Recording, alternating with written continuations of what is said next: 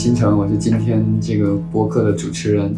然后我可能是在场看过最多届奥运会的。我的第一届奥运会是两千年的悉尼奥运会，我就看。虽然那时候我也还小，对，那一直到现在，我比较喜欢看一些项目，像篮球啊，然后像竞赛，就是田径里面的竞赛。我们很高兴今天请来几位嘉宾，都是零零后，请他们得做一下自我介绍。我是李丹，然后我是今天呃在场嘉宾里面比星辰小一点，但比其他两位都大一点的。没必要，没必要。呃，我看的第一届奥运会就是零八年奥运会，然后我其实是一个体育不太好的人。嗯，大家好，我是安妮，我也是一个不太擅长体育的人。然后这一次我是在呃网络舆论中看完了。整场奥运会，对，嗯，大家好，我是郑思琪，我跟安妮一样，也是在舆论当中，嗯，更加关注这一届奥运会。但是我在之前也有，嗯，跟家家里人一起看奥运，然后印象最深的也是零八年的奥运会。我很高兴今天大家一起来聊这个奥运的主题啊啊！其实今年我的就是奥运的初体验，就是这个事情进入我的呃，就是世界。其实是那天我们要去三明嘛，就我们出差有个活动在车上，那天好像是第一天嘛，突然间我就看到朋友圈，哎，奥运会，就我觉得它已经是个远古时代了，怎么会突然间？但可能也是因为疫情它停了一年，所以我们都因为这个惯例已经被被延迟了嘛。像欧洲杯其实也是两千年的欧洲杯也是在今年才才踢的，所以那种时候你有一个哎，你突然意识到哎哎还有奥运会。然后你突然间那个记忆被回来，就大家一起看奥运的那个，你就发现哎，大家还是看奥运的，就是还是有关注的。后面就慢慢从那天开始，就是朋友圈就非常多这类的信息什么对。然后我发现有很多像微博、头条这些社交媒体的平台上，舆论特别的丰富，也很也很嘈杂，对吧？然后一开始也是出于这个，我相信大家对于这个舆论场都有自己的看法，然后可能也或多或少主动或被动的观看一些奥运的比赛。所以我们今天一起来聊一聊这个主题。对我，我先我先做说一点个人的感受吧，就是那些朋友圈看起来非常的活跃，一天要发好几条的，就是奥运对他来说也不是朋友圈所呈现出来的那么重要。可能我们有时候呃朋友圈看多了，会误以为这是一个他的现实的生活。呃，但事实上，比如说这件事情，当你真的要叫他来严肃的讨论一下这件事情，你会发现，要么没有时间，要么他其实。他会觉得啊，算了算了，我我不适合讨论，或者我不专业，嗯，然后我当时就在想，可能很多时候我们会觉得舆论很嘈杂，或者相对比较偏激，嗯，也是因为其实你回到个体的角度，每一个人他在做这个评论的时候，也就是一个吐槽，也就是一个嗯随口一说，他没有那么当真，呃，可是如果当呃很多人都是这样去做决定、做评论的时候。我们作为后来者再去看这个舆论场的时候，就会觉得大家的言论好像看起来都比较偏激，都比较随便，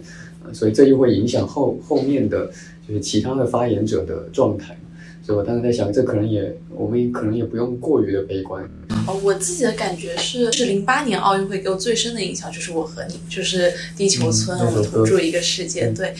就有一点变成我的生命底色一样的东西。然后包括我前阵子在听那西方艺术史。就是奥运会，它这一开始源于那个古希腊，他们追求身心健美嘛，他们对身体的健美是觉得它身体的健美能反映一个人，就是比如说精神的，呃或者人格的完整。然后，所以我看到这些嗯比较激烈的言论的时候，甚至说非常在乎输赢的时候，会想，就是奥运它不再是一个。最开始的我们追求的那个东西了，但我觉得至少从你个人的角度，这可以是你的，因为每个人他的观观看奥运的视角跟他的诉求是不一样的。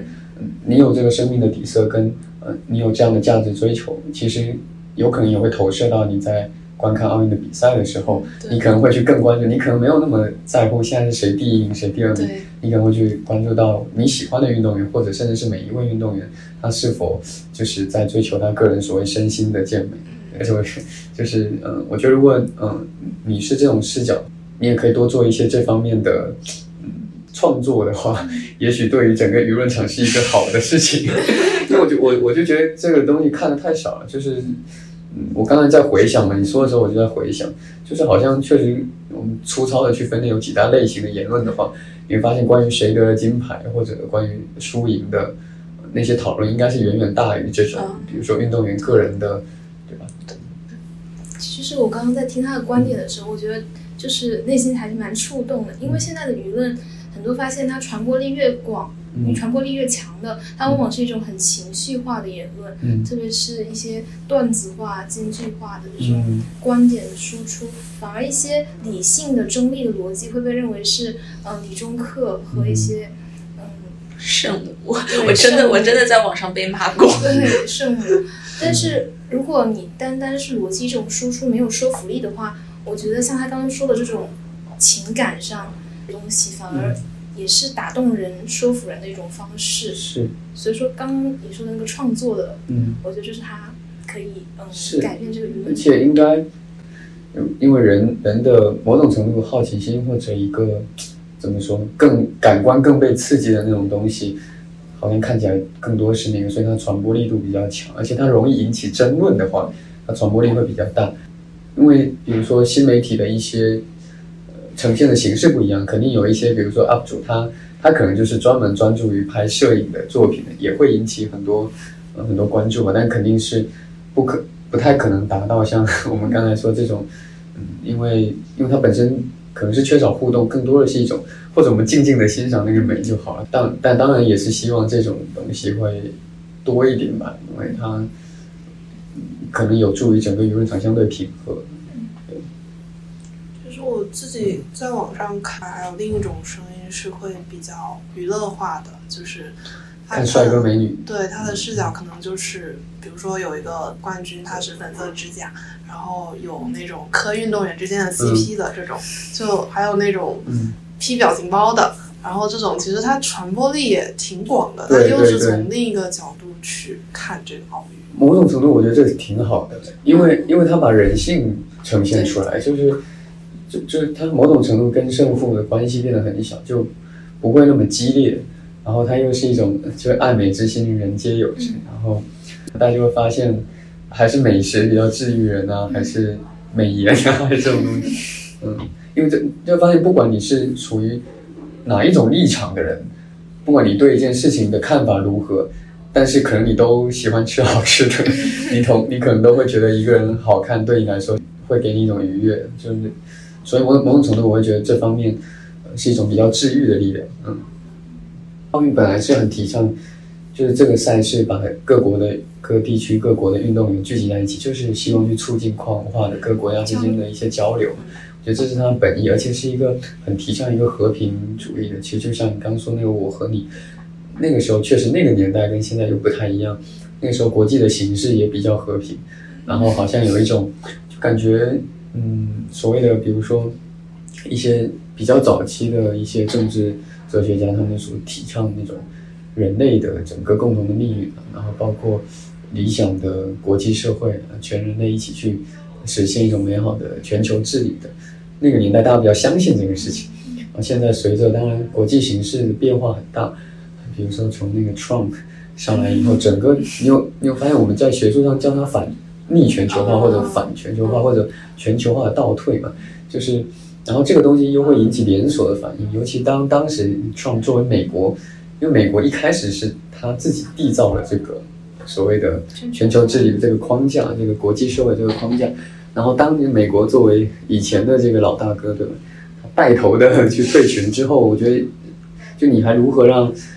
你总不能作为老大哥，你你不玩了，你要维护自己的利益，然后说你们去搞那个。对，那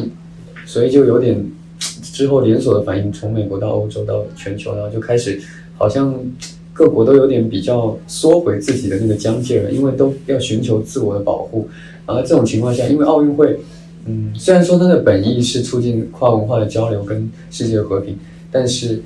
在这种国际形势下，你把各国的运动员聚在一起，你很难去避免舆论上每个国家的。就是人民都会期望，对吧？都会把他的那个可能会投射到这个比赛中，他就会更在乎这个输赢。尤其是当遇到，我们可以设想一下，如果现在国际形势是 A 国跟 B 国关系很不好的话，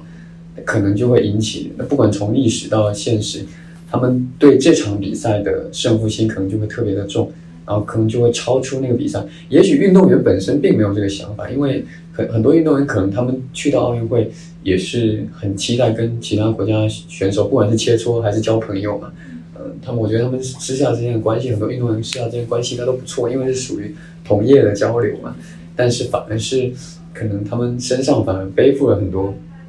就是舆论的压力，可能不是他们自己愿愿意承受的。但其实我觉得这几年反而还好，因为之前我看前段时间上热搜说网友欠刘翔一个道歉，当时刘翔不是有被骂嘛？但是其实，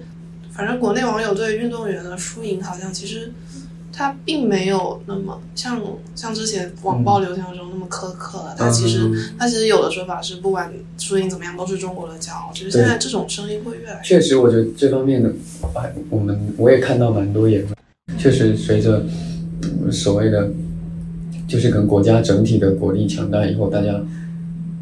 理论上应该会越来越不太在乎这种输赢吧？对。其实我还蛮好奇，就是因为我像我们。零零后可能是就是这一届 这这两届奥运会可能会关注比较多。那像就以以往的奥运会有这么多事吗？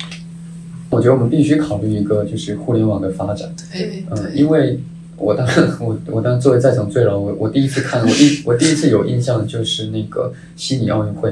呃，那一次呃。可能因为刚好，我觉得电视转播也是一个很重要的事情。可能刚好比较普及了以后，大家都可以看了以后，全民的这个热情才会上来。然后，所以两千年那一次印象让我印象很深，就是看什么田亮啊、郭晶晶啊他们。当然，大家大家看的也很兴奋，但是你绝对不会有像现在这种这么强烈的那种舆论的感受，因为因为互联网还没有发展成现在这个地步。对，所以呃，也也许那个时候我们可以想象，在每家每户。比如也会有很多这样的吐槽，但它都被消化在那个那个具体的场景里面，对所谓的私域吧，所以就不会呈现这种爆发性的十几亿的流量，然后这么大对一个事情的看法吧。对，所以我觉得互联网的发展是一个很大的变化。你你也很难假设，就是如果那个时候有互联网，会是一个什么样的舆舆论的情况。但我觉得肯定，呃，像安妮刚才说的那个趋势，我是能感觉到，就是现在大家对于输赢的。在乎程度应该是有在下降的，而且你尤其是如果是呃不管是九零后还是零零后，当我们跟父辈去对比这件事情的时候，我们应该都没有他们那么在乎吧？就我我整体的感觉是，因为他们可能嗯，就就也不是说这也不是一个对错的问题，就是他们的时代的烙印嘛。我们刚才讨讨论的应该是在这个互联网发展成这样，然后大家都巨量的讨论以后，就会我们可能也会感觉到大家好像。特别在乎这个事情，嗯。不有一个是，就是我们比如说刚刚说不那么在乎对错，然后会觉得运动员他就输赢都没关系，但是这好像是对我们本国的运动员而已，就是就是对那个那个我也有一点就是不太舒服的是，呃，就是为什么会对，比如说日本的对对他的对对他个人进行人身攻击，呃，这个是这跟互联网。有关吧，就他的那个好像会更极端或者怎么样，但我觉得这个行为本身就对运动员人身攻击本身这个事情，我我没办法理解，就我找不到他的一个根据，或者说为什么会这么想，包括对裁判上升到对裁判，我觉得这也只能回到我们刚刚说的，因为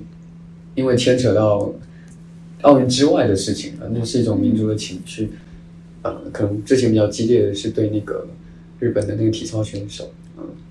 因为其实说实话，我觉得说这句话也，我 我也不知道会不会得罪人，就是其实大多数人看奥运也就是一个旁观者，他不是一个，他他也不是一个，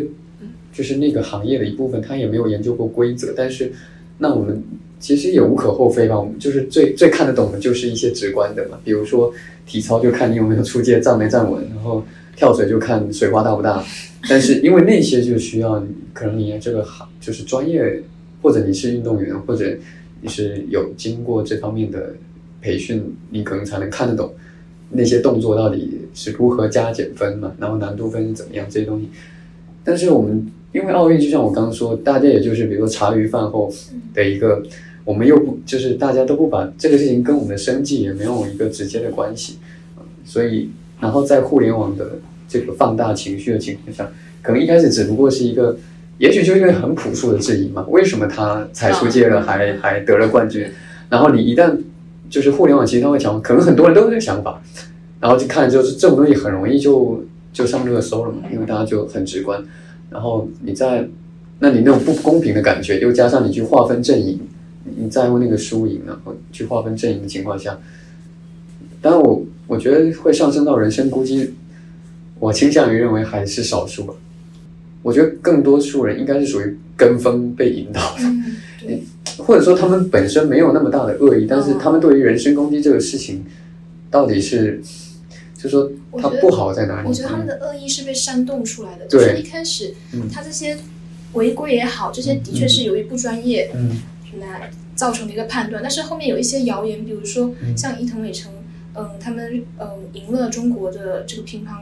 男女混双之后，就有一些什么南京大屠屠杀事件的这个谣言。新闻标题，对对对这些就是很明显的营销号的是对的，掌握了爱国这个财富密码之后，他们就想冲一波这个 KPI，他们就要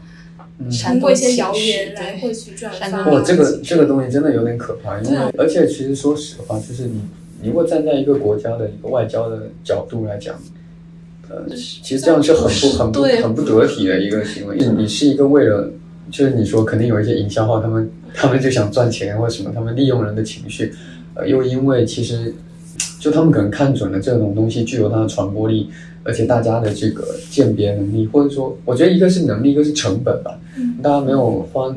没有想要花那么多时间去搞清楚这个事情的话，很容易就被变成流量的一部分。对对，我现在我们聊到这里，我就在想，其实这件事情我估计大多数人已经忘记了。嗯嗯，就是对，你我们我们有时候我们聊这个事情，我们觉得它很严重，是因为它给我们的冲击很大，但、嗯但我们同时也忘记大家都很健忘，可能就没可能就这个事情它停留的热度，嗯就你会发现，比如说前几天可能赛程很紧凑，然后有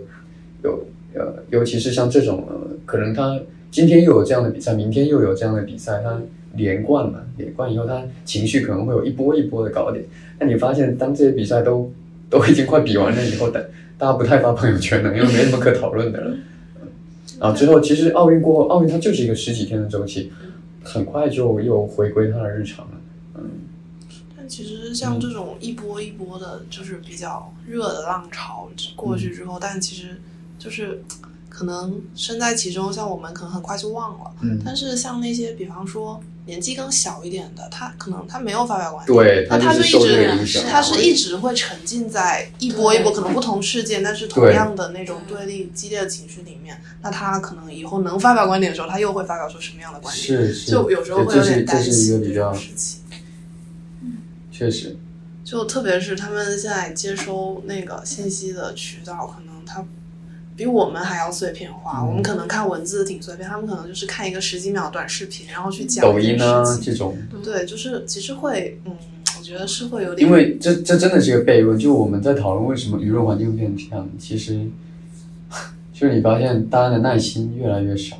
为为什么抖音会火？为什么这种段子或者激烈的情绪会火？在一个你会发现新媒体的风口也不断的在从文字转向视频，尤其你像抖音视频，它怎么能把一个事情的来龙去脉讲清楚？几乎是不太可能，所以大家都只知道一部分。这样的话，概括王主观性。对，而且又上升到一个，比如说刚才嗯聊到这个营销号啊这种，我觉得所谓的造谣成本太低了，嗯然后好就是清晰的这个信息流非常的少，而且很难很难被发现，然后你从这个传播的规律是不可能跟这种呃比较煽动性的去抗衡的，它每一个环节所需要的成本都是数倍的，对。我我们我们可以聊到一些温馨一点的吗？就是我发现很多选手都是零零后，就当你意识到自己已经老大不小的时候，这种时候我感觉零零后选手，我挺高兴的，就觉得我们年轻一代终于站在了这种嗯世界的舞台上，然后觉得他们跟我们没有那么大的距离感。对对，没错以前的选手，会觉得他们就是他们被神化之后，就觉得他们遥不可及。今年的选手，觉得他们非常亲切可爱。对，对我有看到，就是特别是因为杨倩她是手机，手机然后所以就关关注度特别大，大然后嗯。就她又是零零后，然后又有比心，然后美甲，对。就就有人说，鲜活的形态年年轻出来了人有在就是世界舞台上表达自己的姿态。对，而且我觉得这件事情特别好的是，这会破除很多刻板印象，你就发现这好像被认为不是那么。就是整老一辈还认为不是那么正经的一个行为但他们可以取得非常好的成绩，嗯他们就可以证明说，其实所谓什么一代不如一代，或者一些偏见，其实是有时候是子虚乌有，是你固有的想象。所以我觉得这件事情意义很大，就它可能超越那个金牌本身的意义。对，像包括他戴那个卡通发对。发发夹，对可能很多人会觉得你在领奖台上你要是一个很严肃的重姿态，对对。对。但其实他其实表现出来是一种很活鲜活，这才是一个人嘛，正常的人的一个状态，所以也这个很好。但我觉得一方面看到零零后很开心，另一方面看到看到那些就是还在奋战的老将，啊 也是很对很感动。很暖很暖心。我觉得苏炳添也很感动，嗯，确实年纪甚至还比我还大了。对啊，然后，然后但他他又很有意思，他又是又是暨暨南大学的体育学院的副教授嘛，然后他又以自己嗯，真的是把自己作为方法，然后对啊做这个百米方面的就是我国运动员这方面的研究嘛。然后他之前在集训的时候还一边在写他的博士论文，就很生动，而且这跟我们就是尤其是比如说学生群体就。其实至少在这件事上，你跟他是特别能感同身受的嘛。他也有写论文的 烦恼，然后你发现他又是一个在这方面就某种程度也是一种激励啊，很好的激励。我觉得很多人应该都忘不了他的就是今年的这些表现。这种就看到那个人性的对闪光的，对，特别是大家都站在领奖台上，把周围的那个亚军、嗯都拉过来拉过来一起合照的时候，我也觉得很很温暖。哎，其实我我看到很多温暖的画面，呃，尤其是看竞赛的时候，大家冲过跑道以后，可能胜负已分，然后就是在附近的运动员都会互相拥抱的那对种。我觉得这才是一个体育精神啊，对或啊者说对，这就是他本身顾拜旦他在复兴这个奥林匹克运动的时候，他就是本意就是为了他把它推向一个国际化，就是为了加加大这个交流。哎，我我其实我其实想到，像我们以前上体育课或什么，嗯，那个时候就是同学之间，当然有时候是出一种开玩笑，但我们很喜欢讲一个字，就是重在参与。对，但其实这才是一个，我觉得才是一个比较舒服的，或者说体育的一个精神。重在不是说输赢不重要，我觉得它应该是个自然的过程，它而不是把它当成一个唯一的目的，这就会你反而会忽略很多，嗯，对啊，不过不过除了那个就是这种舒服的人性的东西，就是苏炳添那个其实我也很感动，嗯。就我觉得他会有一点好像在在就就用力去突破命运的嗯，感觉，就是嗯。就是虽然说我们在呃嗯。身体构造上或者人种上的局限，但他但他就是用力去嗯，突破那个局命运的局限。对那种那种我也挺感动精神的嗯表现。就是所谓的更高、更快、更强。嗯，所以这就回到我们刚刚讨论所谓输赢、输赢的事情，就肯定这种运动的比赛都会有一个名次嘛。那我觉得，如果如果每个运动员都是出于他的兴趣，跟他为了突破自己来参与这个比赛，这这会是一个比较嗯比较圆满或者说比较理想的模式呢。每个人都是在跟，只是想要突破自己。但是我觉得好像在我们国家这种运动员培养的举国体制的这个嗯环境下，有一些运动员他是为了实现一种阶层的飞跃，而不是简单的嗯对于这项运动的热爱。可能这是一个伴随的结果吧，毕竟他的初心是其实有一些运动员的家境，其实对对他会是出于去维持生计，然后去对投入这个。对。嗯。猪体我觉得这种体制是给他一个很好的机会，对，但因为对，这也其实这也是某种程度也是一个平凡但是却很感人的故事。对那种感觉对对就是说，给他们多一点关注的话，也许我们对于整个奥运的，就是那种看法吧，或者说观赛模式就会比较丰满，就会比较不会只看这个金金牌的这个事情，因为你会发现每一个运动员，如果我们是以为了看谁得金牌来看，我们整个观赛的模式就是成绩嘛，谁排第嗯，但其实每一个个体他可能都有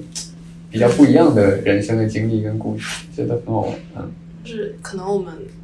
很多比较有热度的是那种大国，比较大的国家对对是这样。那其实有很多比较小的国家，包括那个难民代表队，嗯他们其实他们的参与可能更多的就没有那种参与，就是出于对运动的就这种热爱，就是比如说这个难民代表队的事情，我们如果只看那个奖牌榜，你根本就意识不到他们的存在。对，但是其实他们的故事也很有意思，就是说，你说励志也好，你说对，然后这其实难民代代表队还挺挺能体现这种奥运精神的吧？他们就来自不同国家，也许就是一方面，当我们可能意识到自己国家的强大了以后，我们我们可以在奖牌榜上天天看到 自己国家选手争金夺银嘛。但是，嗯、当我们去去看这个，比如说难民代表队，某种程度，我当我们会有一种体会到，就所谓的国家强大以后，体现在方方面面吧。然后我们，但是当我们看，比如说难民代表队，有点平行时空，但又觉得他们的故事也很感人。通过奥运的机制，把他们又聚在一起，给他们一个怎么说，也去展现自己的机会。其实我觉得这个体育精神，它不是国家之间的嗯嗯对抗嗯跟比拼来体现出来的，就是体现在一些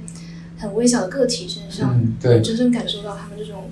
精神。而且你去看难民代表队的时候，你也会就是期望世界能够更和平，是啊是啊，因少一些那对但其实，如果我们去关注，我们去爱每一个具体的个体，嗯。那我们我们就很难产生那么激烈的或者说仇恨的对立的没错啊，你你其实只要，就比如说，我觉得运动员之间，他们可能，如果我们更多去挖掘就个人的这种品质，以及对运动、对体育发自内心的热爱的话，运动员跟运动员之间应该是一种惺惺相惜，然后互相欣赏的。不不太可能是因为只只有你你付出了多少，然后你你你对那个体育的那个项目的热爱跟理解以后，你会对于跟你有类似经历的人，其实是很有共共情的，很有同感。其实运动员之间的关系，通常我觉得都不差。当我们说到这个的时候，你就会发现，其实我们对于所谓的舆论的嘈杂或者一些冲突。就是民族之间或者国与国之间的这种言论的冲突，我们其实最深刻的担心应该是它会引发不就对全人类都不好的后果。嗯就其实所谓的战争或者什么，一开始也是因为这种敌意嘛，而且有一些敌意可能其实只是因为沟通的不足跟，呃那那你就会比较惋惜的是，本来可能奥运它的初心应该是增加大家的互相理解，从而去化解一些隔阂跟那如果从这个意义上来讲，我们就当然不希望看到它变成一个冲突激化的一个一个场所，对，就是有时候这些不理解，就是会加剧隔阂。像如果大家把舆论的关注度都放在更多放在刚刚安妮说的这种嗯。嗯事件上面，可能大家就会相互更加理解。就比如说。嗯那个开幕式上的那个舞踏表演，其实大家一开始都不理解这种表现形式，就会纷纷评论说觉得它很阴间。这种放在奥运开幕式这种嗯国际化的场合非常不合适、不得体。但是其实这只是一种表现形式，反哦反而跟大家固有印象当中，开幕式上可能会出现一些嗯二次元人物啊，出现一些什么日本樱花这种原有的理解就不太一样。我觉得是一种打破刻板印象，然后增进其他国家的人民对于本国文化了解的一个、嗯。一个方式。因为它本身这个舞台表演，它在开幕式上表演这个，它是为了嗯哀悼亡灵这种对嗯。这种形式，但是但其实我觉得从从表达者呃的角度跟从接收方都可以做得更好，某种程度、嗯。就是嗯嗯。表达者他可能他可能也需要去考虑说受众是什么，然后有没有这个理解的基础，嗯。然后从接收者，因为不然的话你可能差距太大，就跟大家的设想差距大，大家可能就直接诉诸比较比较极端的那个评论了。嗯，但是从接收者的角度，因为人真的很不一样，有的人他是属于他感觉到一种不舒服或者不习惯，他好像打开了脑洞跟新的世界以后，他会去比如说搜索的与此相关，嗯。他发现哎原来是这样，嗯。但很多人可能是。就这是嗯就是一个句号了，是就是他，嗯，所以这也看，所以我觉得两方面都可以做得更好。可是其实奥运这种开幕式是很难做到，就所谓众口难调嘛，因为因为就是全世界大家的这个文化差异太差异太大了。又回到我们最开始聊的那个话题，就是比如说零八年那个东西，像地球村像这些概念，其实全球化它有一个好处是在于，可能全球的你不管在哪个地方的人，对彼此之间的理解，比如说全球的九零后一代跟零零后一代，嗯他们之间的差异都小于他们跟他们自己的父母，就那种状态。因为这是整一代的那种文化会比较像，所以你就。如果是一个全球化时代的东西，然后比如说，不管在日本、在美国、在中国呈现出来，可能其他地方的人也能理解，对这样。但是现在我们好像确实有一点走向又重新分裂的，重新开始，对，就那互相理解变得很困难。嗯，然后你因为你你开始你你知道的事实都不一样了，就是你所认为好的那个价值也开始发生了松动。以以前我们好像有些事情我们认为理所应当的。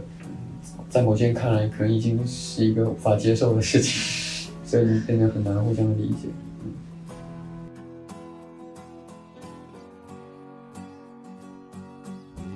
今天非常感谢我们的几位嘉宾思琪、安妮还有李丹，在这样的时间节点参与我们的讨论。